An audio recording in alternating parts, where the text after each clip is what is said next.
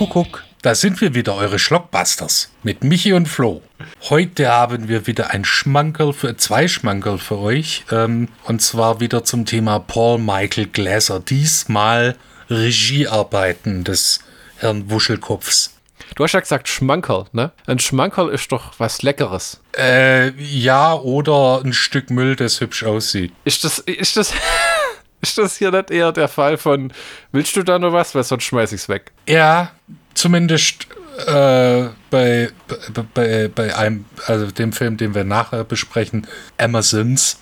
Ich habe das ja losgetreten mit dem Paul Mike Glaser oder man könnte auch sagen verbrochen, ähm, weil ich wissen wollte, was der noch an Regiearbeiten gemacht hat. Und ich hätte stutzig werden sollen, als einer seiner Filme Shaquille O'Neal in der Hauptrolle hatte und ein anderer ein Kevin Bacon Basketballfilm war, der in Afrika spielt dass der Mann einfach alles gemacht hat, was man ihm angeboten hat. Also Brad Ratner und Chris Columbus sehen daneben aus wie wählerische Re Regisseure. Ich, weißt du, denkst halt, der Mann hat den Running Man gemacht. Da muss doch noch irgendwas anderes gewesen sein. Ja, da war viel anderes, aber nichts Gutes ist gewesen. Da war viel anderes, genau, ja. Aber gutes, äh, nee, ich muss ja echt sagen, also heute Band of the Hand und Amazons, Amazons nachher. Der Film ist, erinnerst du dich noch an den Western, den wir mal gesehen haben, wo wir gedacht haben, oh ja, Franco Nero und Anthony Quinn, das kann ja nicht so schief gehen. Ja, der war im Vergleich, war der halt ein Meisterwerk. Die, die, ja, es war halt, ja, ja, also es war halt einfach gar nichts. Aber wir fangen an mit The Band of the Hand auch ein Filmtitel, der bescheuerter nicht sein könnte. Und ich verstehe ihn auch ehrlich gesagt nicht richtig. Das kommt, äh, das wird, also der, Titel Band of the Hand mag zunächst mal verwirren. Aber es gibt im Film eine Erklärung dazu. So, aber der Film kam ja in Deutschland nicht als Band of the Hand äh, auf, in die Kinos. Ja, das war ein Kinofilm. Ich, ne? Sondern mit dem wunderbaren Titel Die gnadenlose Clique. Und jetzt sagt mir, dass Band of the Hand ein schlechter Titel ist, Alter. Da haben sie es schön eingedeutscht. Aber ich hätte mir im Englischen was gewünscht wie ähm, The Mississippi Misfits oder sowas. Ja, aber dann, das müsste, müsste dann Everglade Rogues oder sowas. Ja, uh, sehr gut. Oder Juvenile Trash Gunners. Das, das hört sich dann aber wieder an wie, wie, so, eine, wie so eine scheiß College-Mannschaft. Weißt du, was mir bei dem Film auch aufgefallen ist? Stephen Lang spielt da ja mit, der zugegeben, auch wenn ich die Filme nicht sonderlich mag, in den Avatar-Filmen eine großartige Leistung abliefert. Und auch als älterer Schauspieler, als Bösewicht wirklich cool rüberkommt, auch in diesen Don't Breathe-Filmen, wo ich nur den ersten gesehen habe. Das war mir dann äh, schon genug. Hast du das mal gesehen? Oder erinnerst du dich daran, was das war? Das ist so ein älterer, ähm, blinder Mann, der in einem Haus lebt und dann brechen da Kiddies in sein Haus ein und der macht die halt alle nieder. Und der Gag war nachher, irgendjemand hat damals seine Tochter getötet und deswegen hält er im Keller Frauen gefangen, die er künstlich befrucht, befruchtet, um ein neues Kind auf die Welt zu bringen. Und die sterben halt immer. Spaß für die ganze Familie. Und im zweiten Teil hat er dann das Kind wieder. Ah, das ist quasi eine Family Story. Aber worauf ich hinaus will, hier, wenn der noch so jung ist, funktioniert das für mich irgendwie nicht so richtig mit dem. Also mich hat es so ein bisschen an eine A-Team-Folge ohne das A-Team erinnert. Ja, und es ist halt auch einer von den Filmen, ich weiß nicht, wie das dir geht. Ich meine, man, man, kennt Larry Fishburne, man kennt irgendwie Stephen Lang, aber ansonsten von den Jugendlichen, keine Ahnung, müsste ich jetzt echt nachgucken, ob da irgendeiner dann nochmal den Claim to Fame hatte. Äh, Michael Carmine hatte mitgespielt. Der war sehr vielversprechend als Schauspieler, ist aber 1989 mit 30 gestorben. Lauren Holly ist mittlerweile eine bekannte äh, Fernsehschauspielerin. Oh, die war auch in äh, Dragon, die Bruce Lee Story und äh, Dumm und Dümmer. Und äh, Danny Quinn ist der Sohn von Anthony Quinn. Oh. Was jetzt aber, äh, und Leon Robinson, der war bei Cool Runnings dabei. Und äh, im, im äh, Videoclip von Madonna, Like a Prayer, glaube ich. Ah ja. Aber, aber was den Rest angeht, tatsächlich, nee. Was hat denn Michael Carmine dahin gerafft? AIDS.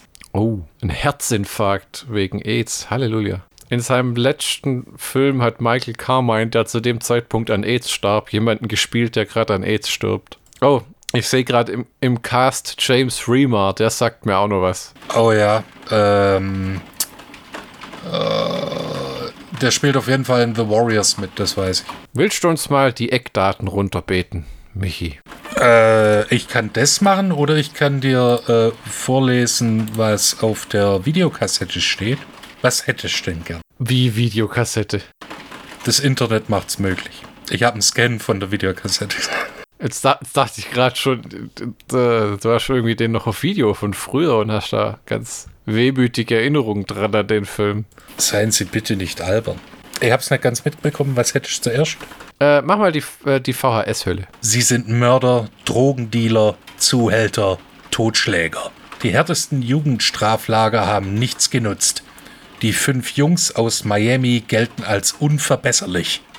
Dennoch sind sie die Kandidaten für ein lebensgefährliches Rehabilitationsprojekt. Sie werden mitten im Sumpf Floridas ausgesetzt. Ihr indianischer Bewährungshelfer Joe, Stephen Lang, ein abgebrühter Vietnam-Veteran, schafft das Unmögliche.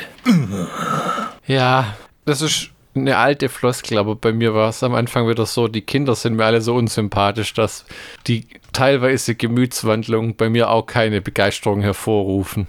Jo, dieser, ähm, ach, wie heißt er? Auf jeden Fall der eine, der seinen Vater umbringt, der, der Jüngste äh, im, im Bunde. Da habe ich gedacht, ach ja, der hat so halbwegs sympathische Anwandlung. Aber der Rest ist mehr so. Die Gangmitglieder, die sich gegeneinander, die die ganze Zeit keilen, bis zu dem Punkt, wo sie sich lieb haben. Der Film ist ja von was, 83, 86? 86. Ja, genau. Und da war das Klischee vielleicht nicht so real wie jetzt, aber dieser Haufen, der zusammengeschmissen wird, der sich gegenseitig hasst, ein paar, äh, äh, nicht alle schaffen es und ah, die arbeiten dann noch halt zusammen und fallen sich wieder in den Rücken und weißt du Geier, aber das ist halt irgendwie so, fühlt sich heutzutage irgendwie Malen nach Zahlen. Ja, ich glaube, das war damals auch nicht so wirklich anders, weil das hat ja schon in den 60ern mit das dreckige Dutzend so ein bisschen angefangen. Dieser bunt zusammengewürfelte Haufen, der zusammen dann irgendeine Herausforderung hat, zum Beispiel die Grundausbildung oder hier in dem Fall das Rehabilitationscamp. Und dann kommt es zur. Das ist wie bei. Äh, ist quasi zweigeteilt. Zuerst das Zusammenwürfeln, Zusammenraufen und dann kommt die Mission. In äh, das dreckige Dutzend war es ein deutsches äh, Schloss äh, säubern und hier war es dann diese äh, Drogengang zur Strecke zu bringen. Das hat das, das Finale von dem Film hat ein bisschen was von irgendwie Death Wish 3 oder 4. So, und jetzt wird die Nachbarschaft aufgemischt. Ich nutze die Zeit, um die Eckdaten runterzustottern.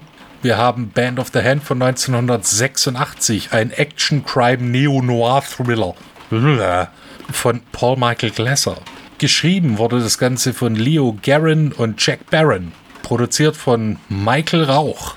Ähm, geschnitten von Russ Kingston und Jack Hofstra. Musik, da, da bin ich jetzt wieder am Abnörden, von Michael oder Michel Rubini. Der war Teil der originalen Wrecking Crew, die, äh, der Zusammenschluss von Session-Musiker, die so ziemlich auf jeder Popplatte in den 60er zusammengespielt hat. Und der Titeltrack stammt von äh, Bob Dylan, weil wenn man schon einen mittelmäßigen Actionfilm macht, dann muss man Bob Dylan als Songschreiber irgendwie heranziehen. Aber ist Bob Dylan nicht auch so ein Fließbandmusiker? Nee, nee, ah, ah. Nee, ich dachte, das wäre nee. auch so ein Reinhard May, weißt du, so. Und letzte Woche hat er wieder drei Alben veröffentlicht. Nichts gegen Reinhard May, aber der Mann ist halt so produktiv. Ist Zu dem Zeitpunkt mehr. ah, okay. So, äh, die Backing-Band war Tom Petty and the Heartbreakers. Das Schlimme ist, Bob Dylan, Tom Petty waren gute Freunde. Und äh, das ist quasi so der erste, der erste Samen zu den Traveling Wilburys. So, jetzt wird's ganz obskur. Das war eine Supergroup von Bob Dylan, äh, Tom Petty, Jeff Lynne von Electric Light Orchestra, George Harrison von den scheiß Beatles, Alter, und Roy Orbison, der mit Pretty Woman. Das hat mit dem, mit der Aufnahme zu dem Song auf angefangen. Dann ist aus dem Film also doch was Gutes noch rausgekommen. Im Prinzip, ja. Und äh, Tom Petty and the Heartbreakers gab es ja schon vorher. Das war die Band von Tom Petty, also die Begleitband in Anführungszeichen. Und äh, der hat einfach gesagt, ja, ja, macht mal. Die haben sich frisch und frei immer wieder Musiker zugeschanzt und hey, ich spiele mal mit denen, okay. Haben die gerade Zeit, ja, ja. Und wen nehmen wir als Background-Sängerin? Stevie Nicks, klar, von Fleetwood Mac. Das und äh, Tom Petty war der Produzent, deshalb hat er da nicht so mitgespielt und hat nur Background Vocals und Gitarre beigesteuert. Also als Musikfan oder als Rockfan ist das eine ne Doku über die Zeit im Studio wäre interessanter gewesen als dieser Film. Ach, ich, ich fand den Film jetzt eigentlich gar nicht so schlecht. Bei mir ist es einfach immer schnell vorbei, muss ich sagen, wenn die Hauptcharaktere solche Widerlinge sind. Ach, nur weil sie Drogen schmuggeln, ihre Väter ermorden, warte, äh, Gangmitglieder sind, ähm, Meisterausbrecher von Jugendvollzugsanstalten. Habe ich noch jemanden vergessen? Du bist einfach bereit, über zu viel hinwegzusehen, Michi. Ich habe zu viele italienische Filme gesehen, wo es Logiklöcher gibt, da. Na. Du, du, deine Meinung, solange er niemanden umbringt, den ich mochte oder gut leiden konnte, soll mir das alles egal sein. Ja, das ist, gehört alles zur Backstory, man. Weiß man, was genau der äh, Mitchell Rubini mit äh, Zappa gemacht hat? Der hat nämlich auch mit Frank Zappa gearbeitet. Ja, ja, als, als Teil der Wrecking Crew. Wie, das verstehe ich nicht. Äh, die Wrecking Crew, das war äh, so ein loser Haufen von äh, Session-Musikern. So Hired Guns, okay. Genau dieses. Da gehört auch, äh, da haben die Eagles dazu gehört, zum Beispiel. Echt? Oder, ähm, ja, ja, die waren die Backing-Band von Linda Ronstadt. Haben damit ihr Brot verdient und haben dann gesagt, jetzt machen wir mal selber Songs. Ähm, da, da, da, so was. Frank Sinatra hat er gespielt. Ja, warum auch nicht? Weil für Sunny und Cher hat er viel gemacht. The Beat Goes On zum Beispiel. Gut, bei Zappa ist es ein bisschen schwierig, weil erstens die Masse und zweitens äh, weiß ja nicht, welche Spur wo irgendwann wie verwurstet wurde, weil der hat ja seine Alben so zusammengestupft, wenn es nicht gerade ein Live-Album war. Ja, ja, der hat äh, ähm, äh, Spuren abgemischt, ja, dass einem schlecht werden kann. Da, wo man sich manchmal fragt, was Zappa in modernen Zeiten machen würde, wo man für irgendwie knapp 300 Euro ein 64 Spuren Gerät kaufen kann. Ich glaube, der würde verhungern oder sowas. Ja, das ist, da musst du überlegen, was der sich auf sein, wie hieß dieses Ding, Syncklavier gestürzt hat, sein Computermusikmaschinen, wenn der jetzt irgendwie mit, ähm, keine Ahnung. Garage Band oder sowas. Modernen Computermusikprogramm rummachen könnte, der wird ja eigentlich das Haus nicht mehr verlassen. Das wäre wahrscheinlich, er hätte wahrscheinlich vor allen anderen die Band als Hologramm auf Tour geschickt, weil er sich sagt, warum soll ich da nur rausgehen? Ja, ich habe die Spuren, ich habe die Hologramme. Scheiße. Und wenn ich will, spiele ich live von meinem Keller einen neuen Song auf die Bühne ein. Ja, aber äh, um äh, nochmal schön auf den Film zurückzukommen. Ähm, tatsächlich ist das, äh, wo ich es ausgesprochen habe, das ist so ein äh, das dreckige Dutzend-Verschnitt auch wirklich so aufgebaut, witzigerweise. Weil ähm, dieser, die, der erste, die, ja, es ist nicht wirklich die Hälfte, aber die ähm, erste Stunde ist im Prinzip nur die, da werden die Charaktere eingeführt und ähm, es wird gezeigt, äh, was sie für Konflikte haben zusammen in, die, in der Sumpflandschaft und wie sie sich dann zusammenraufen, weil der äh, Steve Lang dann sagt, macht mal. Hier habt ihr eine Karte, hier habt ihr einen Kompass, viel Spaß, wir sehen uns. Ich fand ja geil, wie sie die da rausfahren, ohne irgendwelche Vorwarnung. Den fliegt der ganze Sumpf in die Fresse.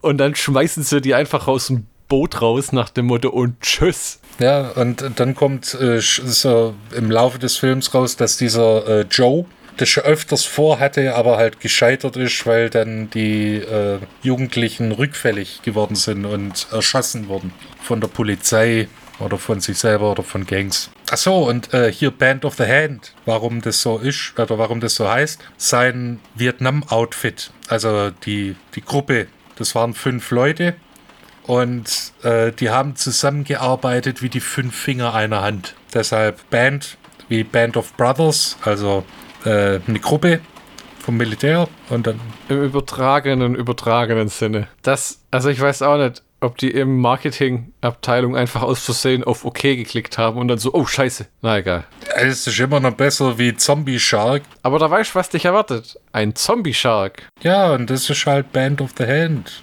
Das soll wahrscheinlich so ein bisschen neugierig machen. Was ist das? Was soll das sein? Das sind äh, fünf Jugendliche drauf auf dem Kinoplakat. Was soll das? Ja, das, das, das Plakat hat das Ganze versucht hier aussehen zu lassen. Das ist das untere äh, zwei Drittel, äh, nee, das untere, was sagt man jetzt? Die Hälfte unten ist rot und oben ein großer Teil ist auch rot.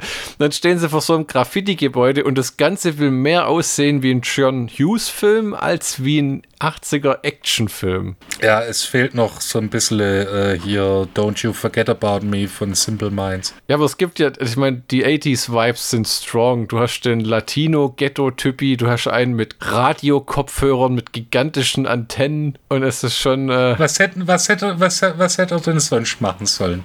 Er konnte noch nicht in die Zukunft gucken, wo alle Alufolie tragen. Oder FFP2-Masken. Oder das aus Alufolie. Das, äh, man muss ja mit dem arbeiten, was man hat. Und dass der äh, Produzent, der Produzent von Miami Vice ist, hat wahrscheinlich auch nicht geholfen. Eine der stilbildendsten äh, Fernsehserien der 80er mit äh, äh, Don Johnson und Philip Michael Thomas.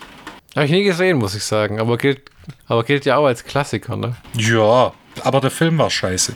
Von Michael Mann. Witzigerweise, und so schließen sich alle Kreise wieder, hatte Frank Zappa einen Gastauftritt bei Miami Vice. Als Drogenboss. ja. Der Mann, der Zeit seines Lebens nichts mit Drogen zu tun haben wollte, war Drogenboss. Ja. Ach so, äh, das habe ich in der Recherche herausgefunden. Der Film hätte eigentlich ein Pilotfilm sein sollen für eine Serie. Ah, okay. Das ist ja auch merkwürdig. Und dann wird es zum Kinofilm, oder wie? Ja, ich weiß nicht, wie ganz, also wie das geplant war. Äh, also von wegen Pilotfilm und Kinofilm. Aber es war auf jeden Fall geplant, dass daraus eine Serie entsteht wie ähm, Miami Vice. Deshalb war auch der Michael Rauch da so ein bisschen hinterher mit dem Produzieren. Deswegen vielleicht auch die großteils unbekannten Schauspieler, weil sie keinen Bock hatten, gleich irgendwelche Mördergehälter zu zahlen. Und, oder alles rausgeblasen haben, weil Bob Dylan den scheiß Titelsong singt.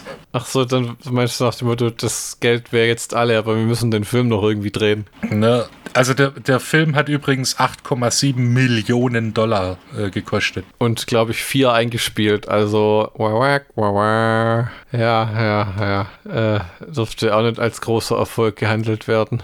Sie belieben zu scherzen ne? und die Kritiken waren auch nicht wirklich gut. Es ist, es ist ja einfach auch, wenn man das Ding anguckt, das Timing von allem ist ein bisschen merkwürdig. Ja, es dauert sehr lang, bis klar wird, wer der Bösewicht sein soll, weil die Kinder halt alle schon so scheiße sind.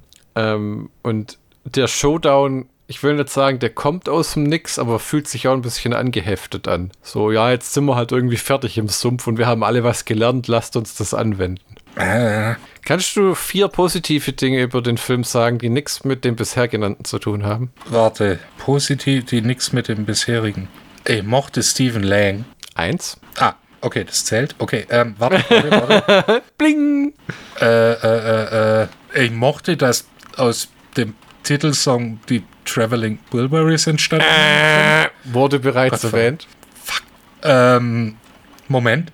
Äh, äh, Müssen es vier sein. Ich, dachte, ich war jetzt schon bereit für obskure Sachen. Die Datei hat auf meiner Festplatte nicht so viel Speicher weggenommen, oder? nee, ich meine, es war im direkten Vergleich zu, zu, zu dem Film, zu dem wir äh, nachher kommen, war das halt schon ein guter Film. Ja, gut, aber ja, gut, aber auch nichts. Ich habe mich unterhalten gefühlt. Es, äh, Lawrence Fishburne hat mitgespielt. Ist immer interessant, wie alt war der da? Zwölf? Weil bei Apocalypse Now war er vier Jahre alt.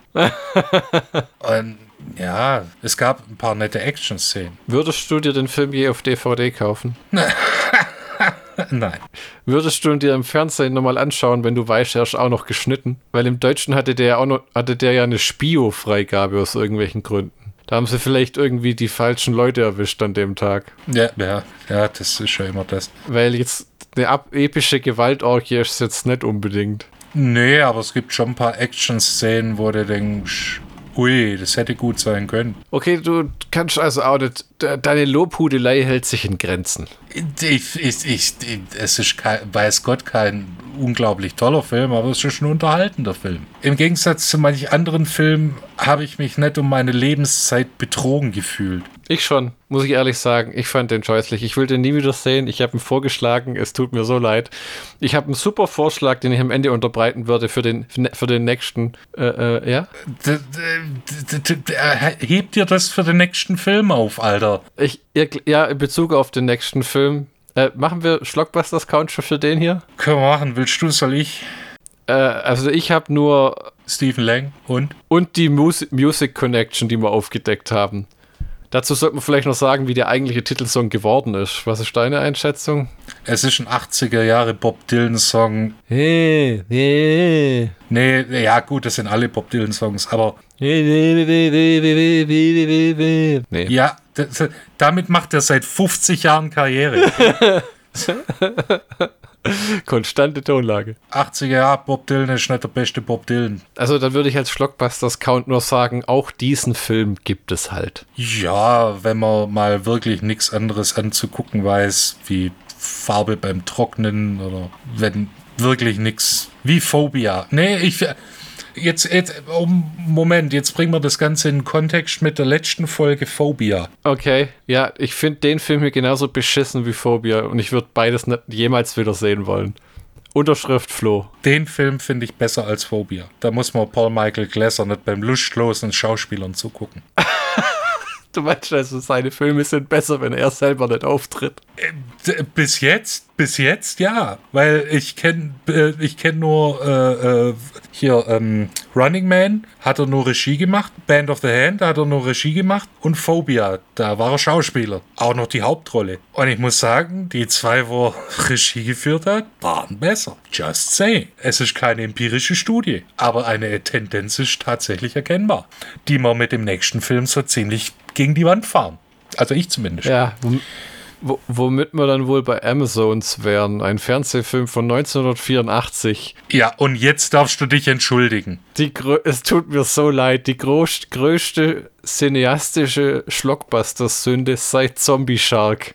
Okay, ja. Der, der Film ist öde, langweilig, bescheuert. Ähm, nicht nachvollziehbar. Die Action-Szenen sind lachhaft. Wenn man von einem billig gemachten Fernsehfilm spricht, den man einmal sieht und den dann sogar das Netzwerk versucht, also der äh, Fernsehsender versucht hat, verschwinden zu lassen, indem er eigentlich, abgesehen von in Amerika auf VHS-Kassette, nie wieder irgendwo veröffentlicht wurde, meiner Meinung nach, das kann sich ja immer ändern, ähm, dann spricht man genau von sowas. Ähm, man merkt, da haben sich Leute eingemischt, die bestimmte Dinge drin haben wollten. Ja, wir brauchen irgendwie die sexy Blondine, die aber auch nicht so viel Haut zeigen darf, weil das muss auch mittags laufen können. Dann bei Amazons denken alle irgendwie an griechische kämpfende Weiber. Also pack am Anfang irgendeine Szene rein mit Pferden und Frauen in Kostümen. Das muss auch nicht zum Rest passen. Erklär's irgendwie hin von wegen der Amazonenkult, den gibt's halt schon ewig. Und es war scheußlich. Es war wirklich scheußlich. Also, das ist so ein Film, wo jeder normale Mensch sagt, wenn er den abends anguckt, weißt du was, macht der Fernseher aus, ich gehe ins Bett. ja, oder irgendwas. Also, äh, an dem Ding hat mir gar nichts gefallen. Ich fand den grausig. Wenn man das liest, so die Geschichte irgendwie, Amazonenkult bringt mächtige Männer um. Abgefahren. Nein, nein, nein, nein, nein, Moment, Moment, Moment. Es, also, es wurde mir verkauft als großbußige ja, Amazon, ja, versuchen die Weltherrschaft an sich zu reißen. Ich war an Bord. Habe ich etwas nichts, übertrieben? Aber auch gar nichts konnte mich auf diese Enttäuschung vorbereiten. Weil großbusig vielleicht, man sieht's nicht, also selbst wenn man das als äh, schlüpfrigen Fernsehfilm irgendwie verkaufen würde. Na ah. Und die erste Regiearbeit von Paul Michael Glasser, der zuvor nur Starsky und Touch Folgen registriert hat. Ja, und dann irgendwie gleich einen miesen Ruf hatte, weil die Madeleine Stowe gesagt hat, dass er sich am Set so unmöglich verhalten hat, dass sie teilweise in Tränen ausgebrochen ist. Also, äh. Wirft kein gutes Licht auf ein PMG. Nee, nee, echt nicht. Also, erste Ausstrahlung 29. Januar 84 auf ABC. Genre Krimi, Drama und Thriller. Und noch andere Wünsche hat der Film, für die es dann ganz gereicht hat. Drehbuch David Solomon, äh, Regie Paul Michael Glaser mit Jennifer Warren, Peter Scolari, Madeline Stowe, Jack Scalia, Tamara Dobson, Stella Stevens und Leslie Davis. 98 Minuten.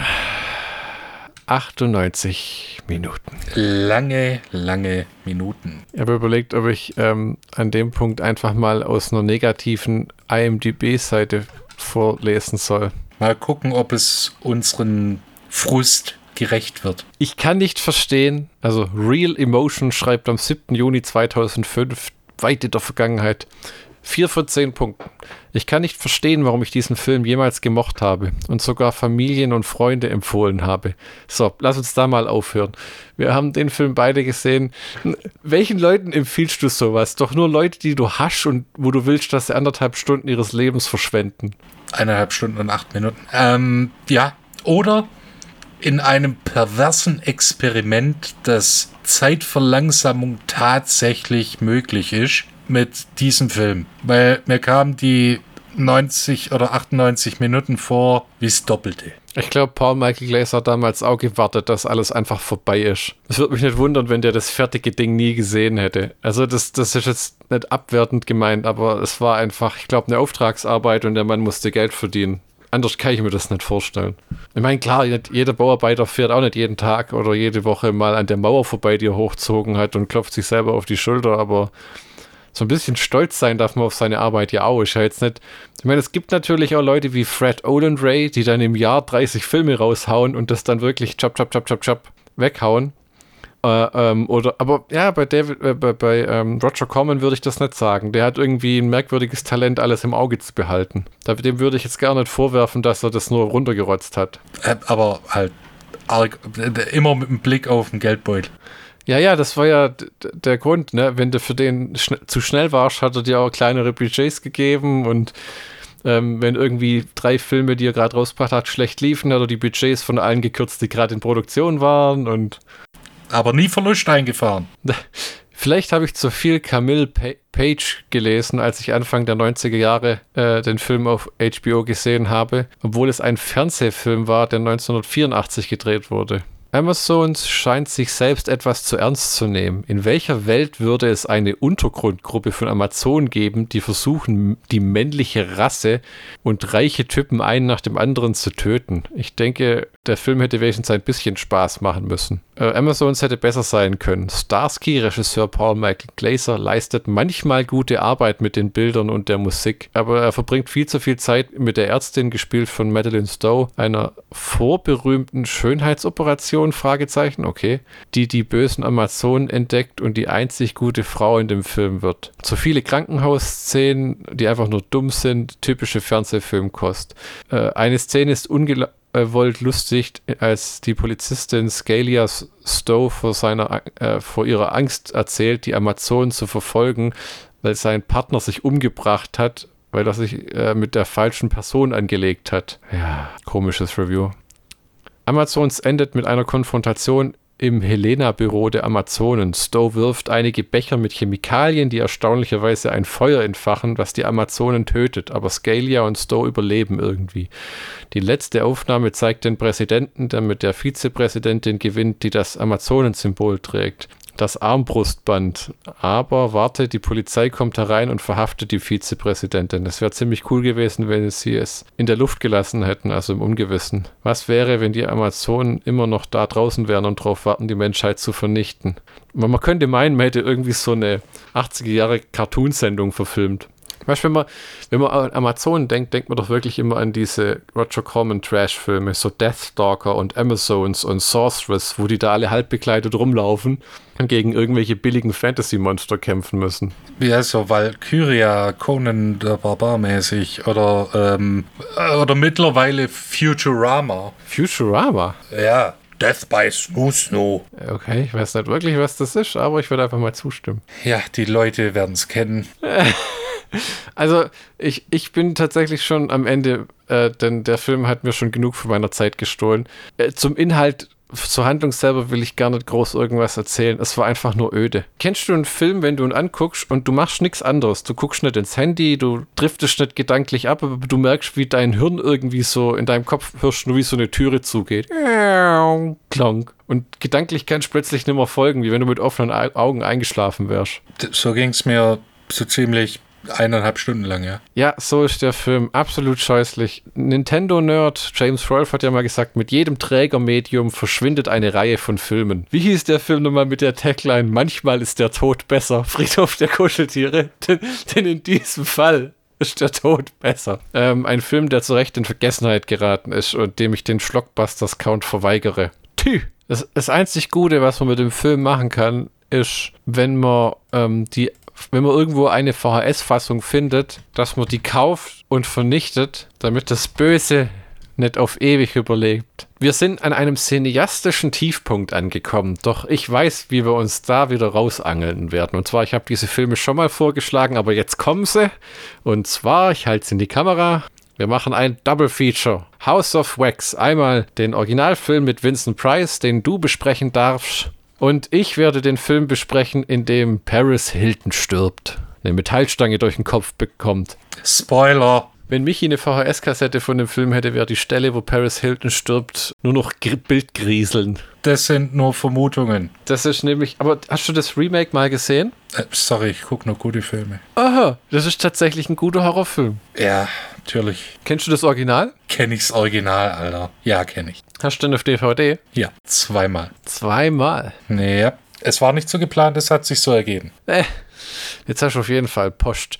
Und ich habe große Hoffnungen, dass mit den House of Wax Film. Ich freue mich auf das Remake. Ich bin gespannt auf den Vincent Price Film, den ich noch nie gesehen habe äh, und der hier auf der DVD sogar in Farbe vorliegt. Ich dachte, das wäre ein Schwarz-Weiß-Film. Ich freue mich auf die nächste Folge von Schlockbusters mit einem House of Wax Double Feature. In diesem Sinne, auf Wiederhören.